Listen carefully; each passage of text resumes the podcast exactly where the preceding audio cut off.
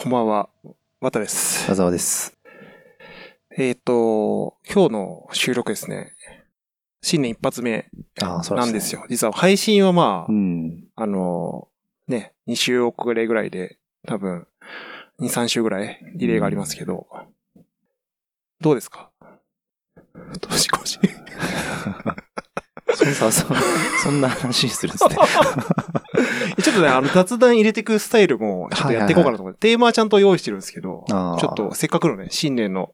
多分、こういろいろ実家帰ったりとかさ、そうですねしたと思うんで、まあ、なんか、僕、この後の収録で、うん。次回で、僕もその辺から話し始めようかなと思あ、ったんで。本当ですか？じゃあちょっと、それはさんの過ごし方とか。僕はね、あのーそうですね、せっかくだから、あのね、普通。はいはいはいはい。あるある。あるある。何もしてるわけではないんだけど、うん。でも、あのー比較的、あのーあれなんですよ。あ、ていうかこれ、あれですね、この番組で僕言ってなかったかもしれないですけど、あの、子供生まれたんですよ。はい子供生まれたのはい知ってます僕？あの、1年前ぐらいですよ、ね。一年前なんですよ。そう。で、去年全然触れてないから、だから、今これパッと言おうと思ったんですけど、はいはいあれすごい言ってなかったと思って、あの、皆さん僕あの子供生まれてます、去年。そうですよね。はい。ちょうど、だから、田沢さんと、田沢さんの誕生日と、ちょっとい、あの、一日違いの、あ、一日違いなんですね。一日違い。27日なんで。はい。で去年の、その年末に生まれて、去年って違うの、一昨年だよね。そうですねだから2021年の年末に生まれてるんですけど、でね、その、去年の正月は、もう子供も、さ、そんなタイミングで生まれてるからさ、うん入院したんですよ、嫁ーはいはいはい。さんと。うん。だから、あの、残り二人の子供と過ごしてたんで、ね、ちょっとこう、寂しい感じの、うん。あの、正月でしたけど、去年は。今年はね、なんか逆に5人、もう5人家族ですよ、僕は。ああ、賑やかですね。賑やかですよ。全員男の子だしさ、もあうあ。大変だよ。。だから、まあちょっとそういう意味で言うと、久々にこう家族と、ちゃんと、こう、お正月を過ごしたみたいなのはありますね。だから実家に、さ、去年もさ、子供生まれたばっかだから実家とかも行けなかったからさ。だから今年は、今年とかね、去年、今年の年末年始は、あの、割と家族と、こう、ゆったり、時間を過ごせたのかなっていうところと、ごく普通のお正月をを過ごせたっていうのは、なんか幸せなことですよね。まあそうですね。はい。もう去年になって、田沢さんなんてもう火事とかになっちゃってるからさ、もう大変だったからね。歌舞伎町で年越したんでしたっけ？あのね、いや、逆に実家にあ長くいたんですよ。逆に実家行ってたんだよね。そうそうそうそうそうだそうだそうだ。大変だと思うね、本当ね。確かに。あだからさ、そのね、一年前の正月、年末年始と比べると二人は比較的ね、うんこう、落ち着いた。あ。はいはい、確かに。で、まあ、あの、えなんかね、今年はちょっと、その、さ、また去年も抱負みたいなの言ってたけど、ちょっとなんか、あの、どんどんインプット、はいはいはい。インプット、インプットはい。そうはいはいはい。なんかこう、垂れ、なんか、アウトプットばっか、こう垂れ流してる感じの、やっぱり去年1年だったんですよ。はいはいだからやっぱちょっとその、ね、少し、インプットしつつ、この番組にも反映していきたいなっていう。うんうんだからそうすることにね、このお届けする内容とかも、少しこう、濃密な感じになるはずなので。確かに。だからもともとね、この番組、なんか読んだ本とかそういうのの紹介多かったですけど、もしかしたら去年あんまなかったのかなじゃあ、今までより。去年はね、あんまり、一昨年はもう結構そんな感じで、うん毎回本の紹介みたいなのやってはいはいはい去年はね、割と、そそうでもないんだよ。うんなんか、あの、歴史上のなんか、何かにフォーカスしてとかそういう話してたんで、うん。まあ、それはそれで、あの、当然、二人の中で学びがあるんで、いい形だと思うんですけど、ちょっとね、また、こう、より深みを増していくような。ちょっとね、配信をできればなと思うんで、うん、ちょっと頑張りますよ。今年はどういった領域になるんですか？今年、うん。エンタメ。え、あ、エンタメ？エンタメ。ああ。いや、なんかちょっとね、まあ、いろいろ、なんかやりたいことあるんですよ。なんかその、もう少し、あの、だから、去年、一昨年で言うと、まあ去年は歴史、一昨年は社会はいはいはい。学みたいな、だったけど、ちょっと少し、あの、エンターテインメントというか、ううん、なんかちょっとそういう要素も盛り込みつつ、こう面白おかしく、うん。せっかくね、こうあの、番組の、このさ、いろいろクリエイティブも変わってきてるんで、ちょっともうよりふざけていこうかなっていうふうには思ってますよ。うん。すごい真面目なこと言ってますけどね、今ね。それ、まあ、インプットっていうのは？まあだから、ね、その、どうやるかですよね。その、えあの、歴史とか社会学とかは本を読めばね、ん。ある程度インプットできます。エンタメってね、なんか結構、やっぱりだからそういう、あのーライブ感がある、例えばお芝居見に行くとか、漫才見に行くとか、やっぱりちょっとここ2、3年できなかったことを、バンバンやっていきたいなっていうのを思ってて、うん。だから、そう、ま、学びを得たいんですよね。ああいうその、ススタンダップな、うん。こうさ、そのおしゃべりからちゃんとその、はい。そういうのを学んで、そういうふうに話せるようになったりとか、あとはコンテンツのその感覚、企画力というか、はいはいはい。少しちょっと考えられるようになっていきたいな、みたいなのは。逆にスタンダップコメディやっちゃうっていうのは。やっちゃううんこれでねここで、いや、ステージに立つ。立立つ立つ。立つ？うんやり 今年はライブ出ましょうだから、僕はスタンダップコメディ？うん、と、として、うんそうそう。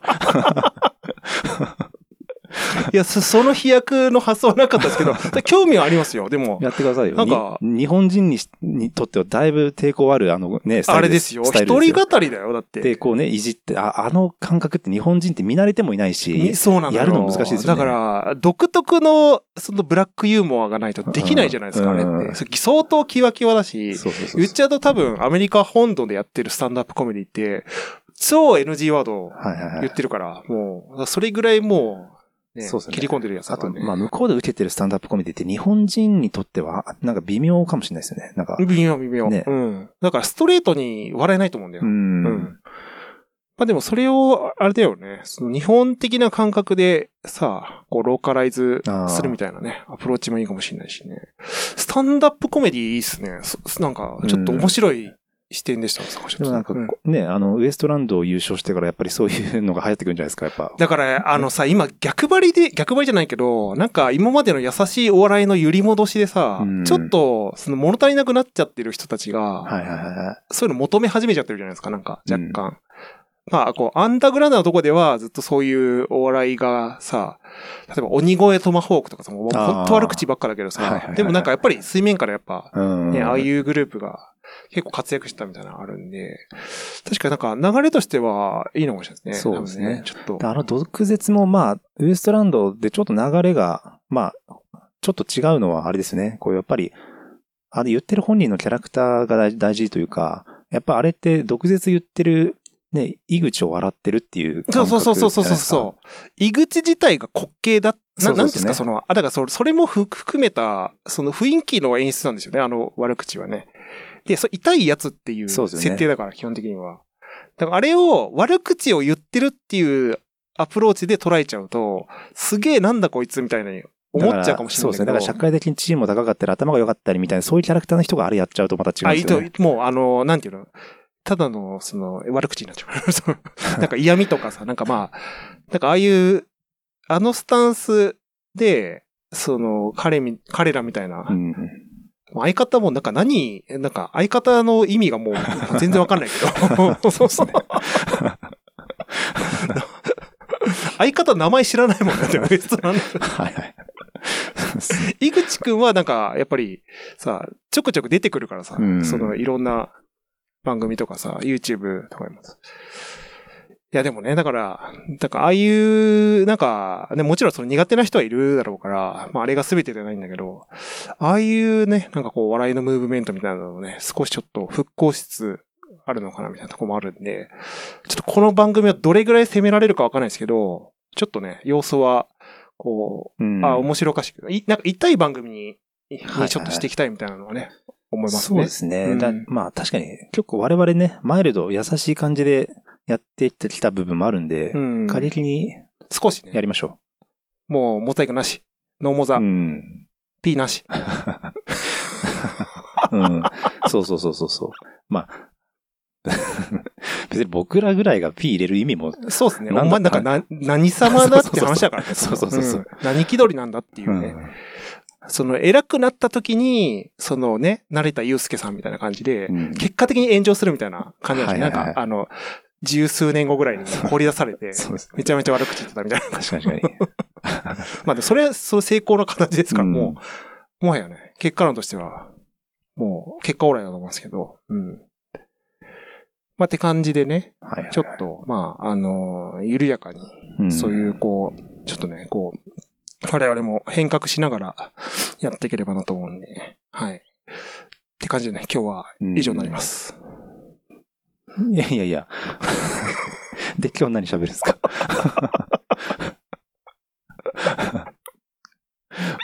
こっからね、その、なんで、切り替えられる内容ではないんですけどね、でも、もう、ただまあ、あの、ちょっとね、あの、前からちょっと話したいえーテーマというか、僕最近あれじゃないですか、労働の話するでしょ？その、はいはいはい。あの、働き方とかさ、うん。結構だから脳みそがそっちの方に今行ってるわけですよ。まあ自分自身も課題を考え、かあの感じてるし、ただちょっと多田さんとも審判あるとこあるんで、ちょっとそういう話したいなと思うんですけど、はいはいはい。なんかこの前ロザンのさ、YouTube、僕見てんですよ。あのーえ。多田先生の影響で。僕は全然見てないです。あ、見てないの？いや、いいんだけど。だた僕もたまにですよ。はいはいはいあの、本当時間ある時に。なんかちょうどだから、そのロザンの YouTube で取り上げられてたんですけど、あの、いゆるい職場って、うん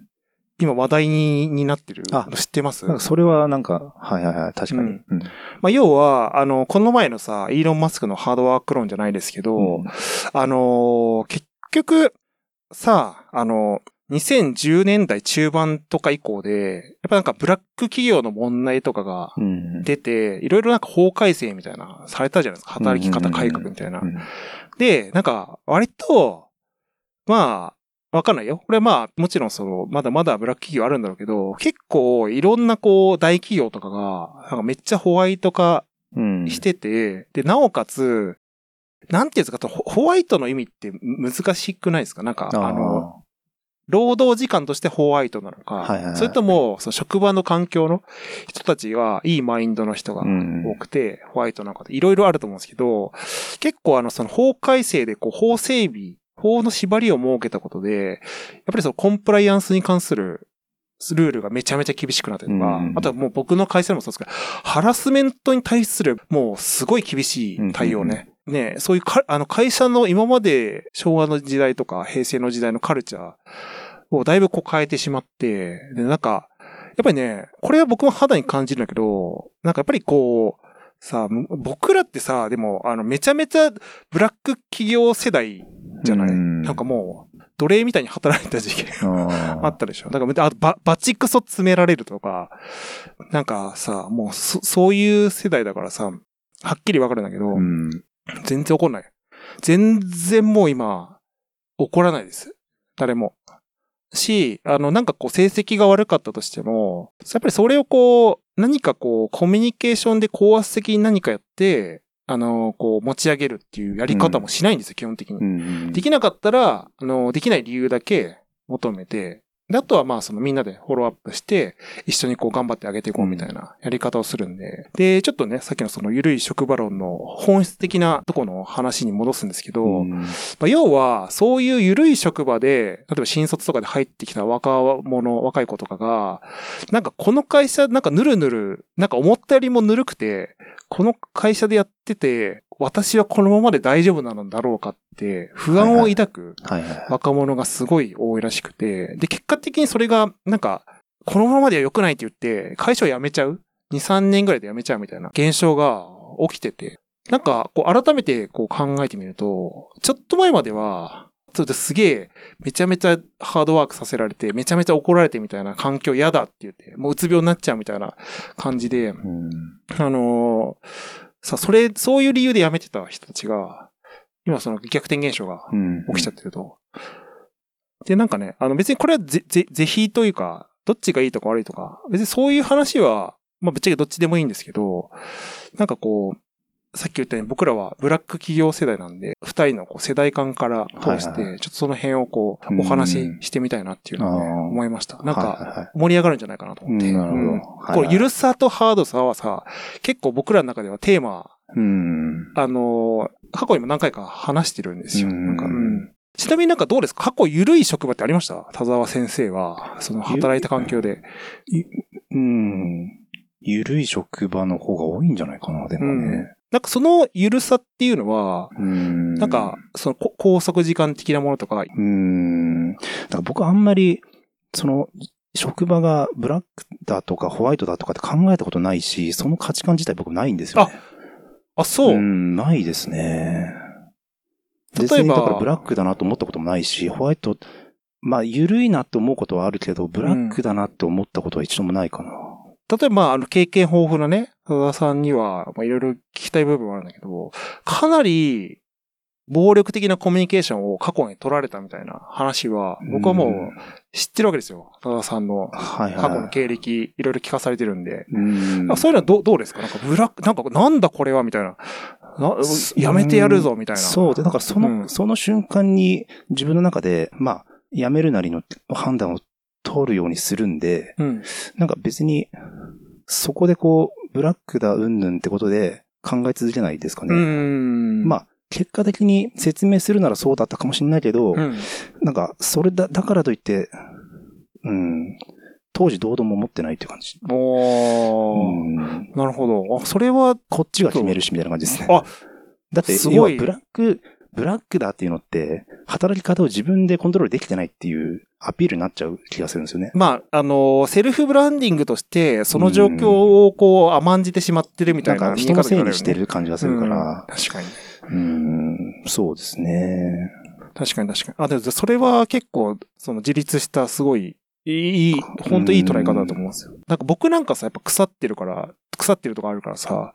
やっぱりさ、最初入った、なんかデザインの制作会社とか、マジクソで、マジクソでってめっちゃ汚い言葉ですけど、マジでもう、あの、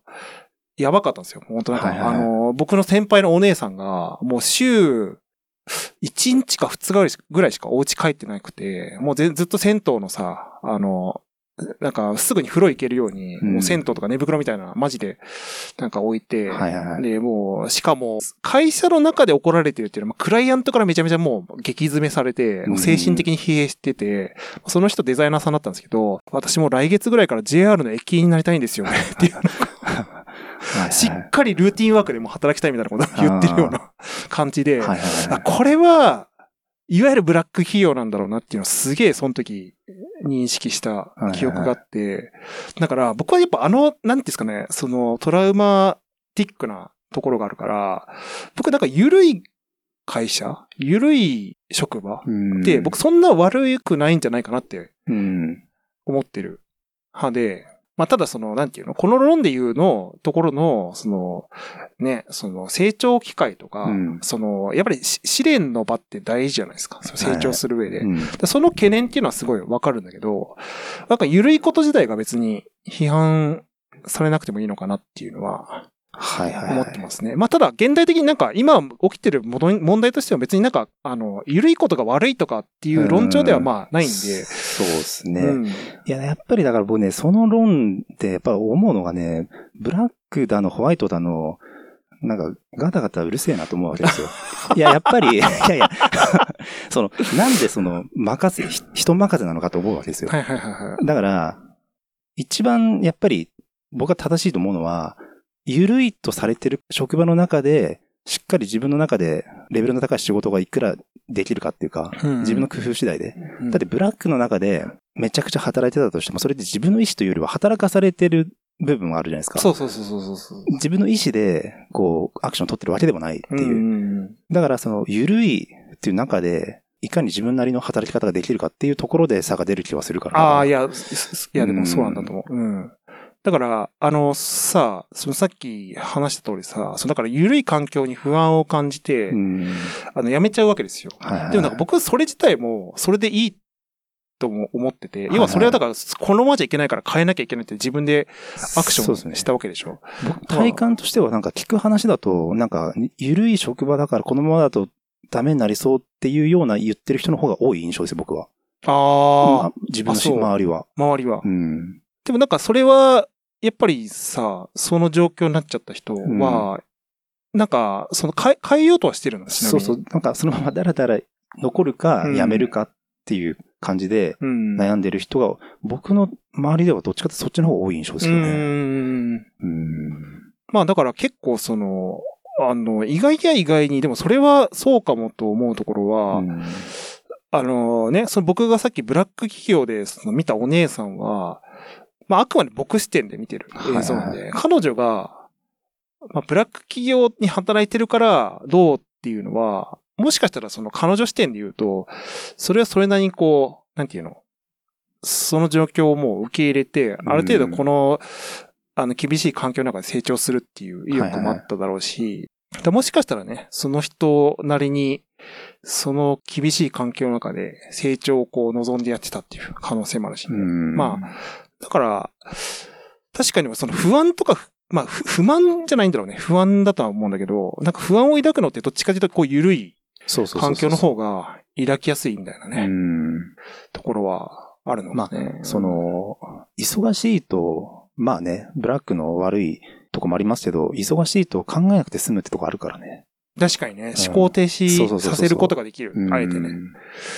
なんかさ、ブラック企業だなって思うとこで、これは客観的にですよ。働いてる人って、なんかそのパターン多いですよね。思考停止させてて、なんか、うんなんか麻痺させてるというか。で、なんか多分、逆に言うとちょっとその、いや、なんか仕事は大変だから辛いと思うんだけど、その状態を麻痺して続けられる状態って少し楽な状態なのかもしれないってはいう逆説な的なところも、あの、思うところがあって、ある種疲弊してる自分とか、もう消耗しきってる自分っていうのをうん。受け入れた上で、それをコンスタントにそれを毎日続けてる状態。だからそれを続けてればお金をもらえてるし、こうある程度逆に立ち向、逆境に立ち向かいながら、うん。こうね、やってるっていう、そこのこう、あの、さ、む向き合い方も出ているわけだから、うん。なんか、ね、まあもちろんあのずっとは続かないんだけど、それでこう、なんていうの納得させながらやってて、うん。で、やっぱり僕はだからブラックだとか、緩い職場だとか、その論争自体が僕全くピンとこないわかんないですようね。ん確かにね何なんだろうな。だって結局決めるのは自分だし、自分が判断してる、するべきだから、なんか関係ないんですよね、僕にとっては。会社がブラックだろうが、ホワイトだろうが。それはでもそう、そうだなっていうふうに思ってて、だ、だ、だただなんか、ある、ひまあ、一つあるとすると、なんていうんですか、僕らって結構その叩き上げ系じゃないですか。はいはいはいもう多分、すなんか、なんて、ロールモデルになるような先輩とかもいな、いな、なんかなんつうの仕事上さ、まあ、多田さんいたかもしれないけど、僕とかもう全くいなくて、まあ、ほ、ほぼほぼこう、なんか、自分でやってきたみたいな感覚はあって、なんか自己解決して、もう苦しみながらやるみたいな。だから、結構ね、やっぱ根性は座っ、なんか自分で言うのもあれだけど、な根性は座ってるとこはあると思ってて、ただなんかやっぱり、いわゆるこう、新卒とかさ、学生から、そのもう流れではい企業に就職してみたいなパターンの人って、なんかその素地というかさ、なんかそもそものこうう概念がないじゃん。ななんかそういう人は結構血迷うというかさ、まあブラックであるにしても、ホワイトであるにしてもうん、なんかこう、いや、なんかやべえんじゃねえか。でもやべえけどどうしたらいいかわかんねえみたいな、なんかそういうこう迷いはあるのかなみたいなのはうんうね。ん。確かにね。まあ自分の中で何かしらやっぱ頭で考えないと、例えば緩い職だったら緩い職場でずっと気づかず時間過ごしちゃいますし、そうなんですよね。やっぱりこうね、比較するものがあるからこそね、だったら自分はどうだって自分で考えられるとこはね、確かにありますからね。うん。だから、ある種なんか、その危危機感を感じて、なんかこのままじゃまずいんじゃないかって思えてる状況自体は、うんなんか、あの悪いことではないかなっ。ていう気もしますけどね。うん。まあだから、うん、シンプルにこう、いろんな仕事をしている、いろんな会社で働いてる人たちとコミュニケーションを取りながら自分で考えるっていううん。ことが大事なんじゃないですかね。なんかでも、なんかそういうのをさ、いや、だからもう僕らは年代的には、もう管理職の年代じゃないですか。はいはいはい。どういうふうに、その、コミュニケーション取ってあげるのがいいんだろうね。なんかもう、さ、やっぱり僕、管理職じゃん。はいはい。だから難しいんですよ、そういうなんか、あの、はいはい。でさっきのブラックとかホワイトとかじゃねえみたいな感覚は、やっぱりこう、それはやっぱあれじゃないですか。お前はどうしたいのって。お前がどうしたいのリクルートのやつね。圧倒的当事者意識ね。ATI ね。ATI。っていうんだよ。ATI 圧倒的当事者意識。ATA っていう略語あるの。リクルート。そうですね。ダサいですね。3文字で略ですからね、結構ね。あの会社ね。いや、だからさ、そう、だから、そうなんだよね。だからそこの、あの、多分、この本、あの、まあ、あの、僕がちょっとあの、なんて言うんだろう。このテーマで思ったのは、うんなんかこう、まあ、は実際その、その状況に緩い職場論で、その、なんかこのままでいいんだろうかってもやもやしてる人の課題っていうよりも、それをコントロールすべき管理職とはいかは、いマネージャーみたいな人の苦悩の方が、なんかやっぱり課題としてはレベルが高いんだろうなって思思って、どっちかっていうと課題はそっちなんじゃないかな。なんかもう、成長させられることがさう、んできないからその状況になっちゃってるわけでしょ。だってその、きついことも言えないし、縛られてるから。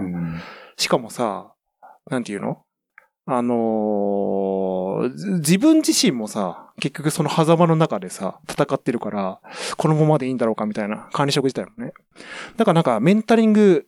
いや、それはできないんだろうなっていうのは分かってて、なんかそれはなんか結構、そのなんていうんですかね、管管理職論に発展しますけど、ななんかどっちかというと、その管理職のマネジメントの方がすげえ課題というか、なんか大変なんだろうなっていうのはね、思いますようん。だってどう接したらいいか僕もわかんないもんだって、そんな、成長機会をどう与えるかみたいな。ね。だからなんかそのか管理職とかさ、マネージャーってさ、なんか結構、その、あんまりこう昔とこう概念が変わってないじゃないですか。なんかこうんう、やることとか、なんか、その責任、求められる責任とかで、なんか結構、そこだけさ、昔のそのなんか、ステレオタイプな状態で残ってるから、でもその現代的なさっき言ったそのコンプラの問題とか、その緩い職場問題で、もうなんかもうニッチもサッチもいかない状況なんだけど、昔のそやり方をその、ね、マネージャーはやらなきゃいけないから、そこの不一致みたいなのがすごいあるんじゃないかなと思ってて、うん。ちなみになんか、田沢さんはそのなんか、後輩なり部下がいたとしてですね、なんか、そういうのってその、どう、どう向き合います？いや、なんか、そうですね。ちょっと全然わかんないなと思い、思っ、その、わかんないなと思いながら、考えながらうん。聞いてて、やっぱでも自分自身が、その職場だから、いや、マネージャーなり、自分自身がその職場をどう捉えてるかの前提による気もするから、なんとも言えないのかなって思っんたんですよね。確かに。要するに、自分自身がこの会社もどうしようもないなっていうふうに思ってたら、うん。もうどうしようもないと思うんですよ、その後はもう。確かに。マネージャー、マネージメントするにしても、だって自分がそう思ってんだから。そうですね。うん。いや、でもそれ、そうかもしれないですね。それはもうその後もずっと辛いですよね、本人が。だって。ううん。ん。だからもし、マネージャー自身がこの会社は本当にいい機会を与えてくれる場所だって本気で思ってたら、まあ、どうとでも確かにで。きると思うんですけどね。だからやっぱりその、その板挟みにあってて、そういう状況とか、なんか、それ、やっぱ僕もちょっと、そのね、棚に上げるわけじゃないですけど、やっぱ自分でもやってると思うんですけど、なんかやっぱマネージャーとか管理職で疲弊してるんですよ、基本的になんか。うん。だから、だからそ、そこから、その状態で、やっぱりその、成長したいって言ってる子にうん何か与えるってやっぱ難しい。だからそもそも、だって、そこの素地がない会社で働いてるうんわけだから、基本的にそう思ってうんやってるわけじゃん。自分自身も成長できるって、しその信じてやってないから、うん。もうやることをやるしかないみたいなね、うん状況だから。だから、そこが連鎖してるっていう問題そうそうそうそうもあるんだよね。そうなんですよ。だから、この緩い職場論争は、実はその、本当に末端のこの新卒の子が抱えている問題というよりは、うん中間層の、あの、なんかこう、マインドが伝達しちゃってるみたいなそうですねのあるかも。しれないね。だから自分自身が本当は別にやる気ないし、うんなんか、なんか、モチベーションも湧かないっていうところを、棚に上げた連鎖の結果、棚、棚上げ論。いや、でも、あ、そ、そう、そんな気がした。うん、確かに。だから解決しないんでしょうね。やっぱこういう、さだ、から仕事はそういうもんだみたいな、そういうなんかそういうネガティブな、その考え方の連鎖のような気もするし、うん。だから僕ピンとこないのかな、なんか。えだから、た、多分そうなんですよ。田沢さんは、その、基本的に働くっていう物事に対してうん、基本的に諦めてない人なんですよ。だし、だから、いやまあ常に自分で決めるし、うん。自分が好き、あの、は自分の判断で全ての仕事をやってるという自覚でやってるから、結果そうじゃなくても自分の中ではそう思い込んでるから、うん。健康ではいますね、心は。だから、それに対して、その、あもちろん大変なことあるだろうけど、なんかその、うんこう、なんだ、こう、道をまごうことはないわけじゃない。いや、だってそうそうそう自分が選んでるっていそうスタンスでやっ辛いてるからこととか嫌なことがあっても、いや、どうせこれは自分が選んでやってる仕事だしって思ってるだけなんで、うんうんうんうんうん。だからなんか、そう、そこですよね。でも、その、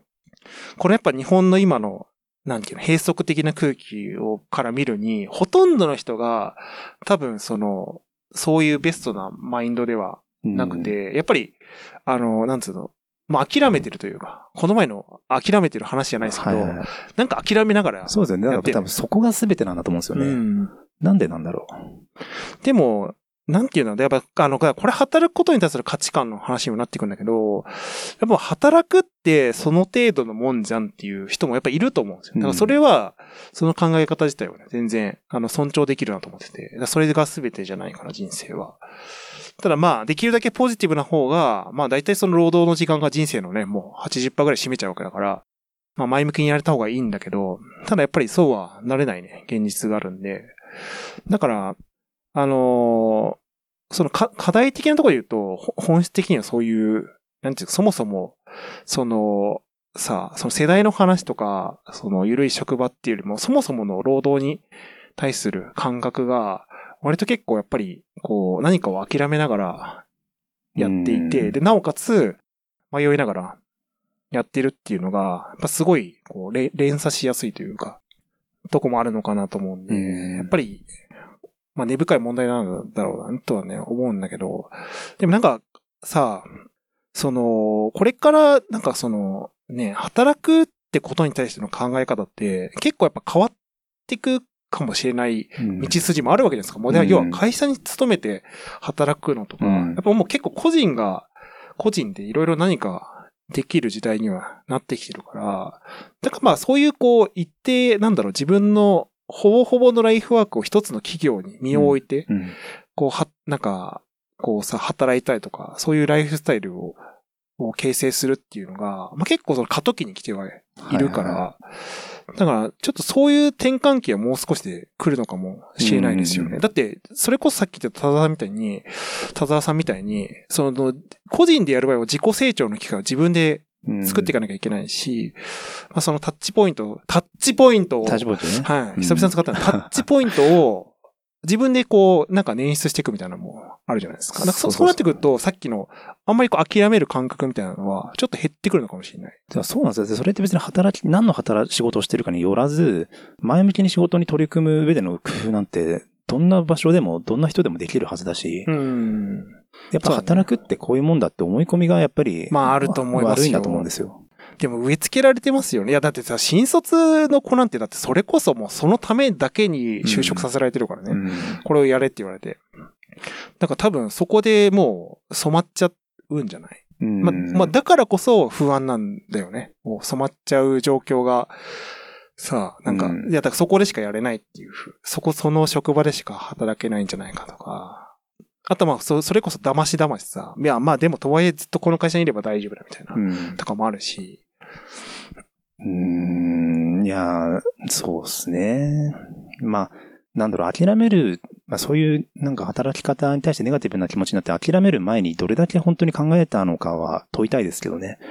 やっぱそこ,、ねそこの努力をうんせずに、だって今自分のやりたいことなり、まあ要は、えっ、と仕事に対して前向きな気持ちで楽しくやって充実してる人って考えてきた結果だと思うんですよね。それぞれが努力。そうですね。いや、うんそうですね。確かに。うんやっぱだからその努力をせずに、それを棚に上げて、人のせいに押して、文句を言い続けるっていうのは、なかなか賛同できないですね、僕はね。う。うんん。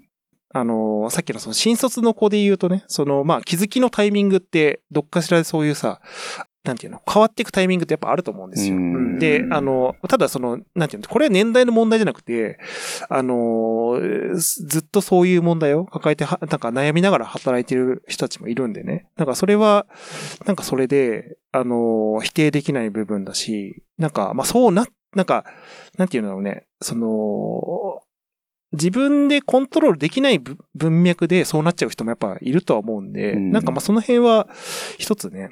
なんか、その、なんていうの、こう認めざるを得ない部分はあると思うんだけど、おもあるあるとは思うんだけど、うんまあとはいえまああの時代的にそういうのがこう価値観が少しね、変わり始めていくまあ、流れで、まあ、なんか、まあ僕が言うのはあれですね。仮に文句を言ってる人がいるんだとしたらですね。まあそうですね。うん、実際いないのかもしれないし文ね。句だ、から、まあ、まあ仮にそういう人が、はいなんか、棚に上げてね、なんか、うだうだ言ってる人がいるなら、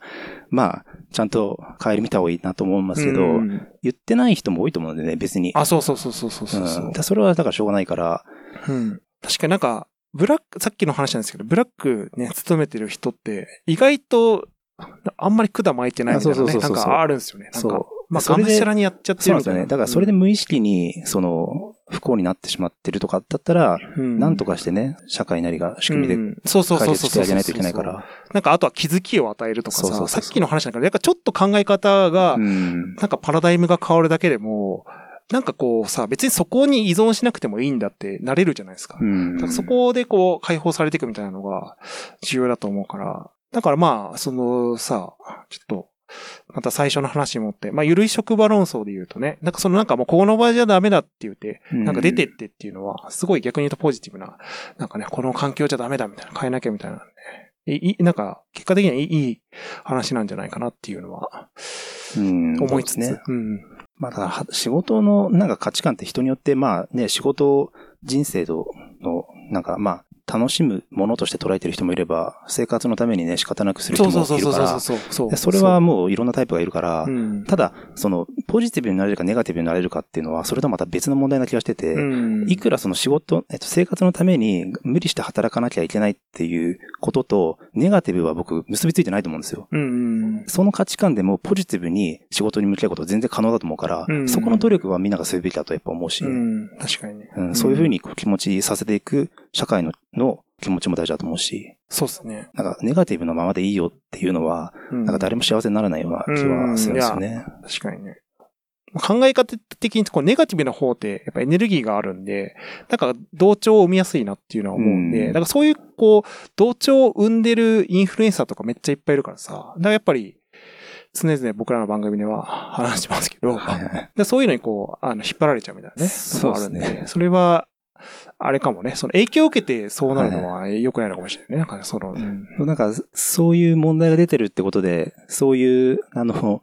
人もいるっていう前提で喋ってますけど、本当にそうなんですかね？いや、なんか、問題になってまあ、いろいろ言ってるけど、本当にそれでこう、個人個人がみんな言ってたりするもんなんですかね？なんか。インターネットでは見るよね。その、だから、でも、それが、だからあれは覚醒器だから、ね要はその、誇張してみんな声を、だから高らかに喋ってこう何を一体解決するためにうん。話すべきなのかなって分からなくなっちゃった、今。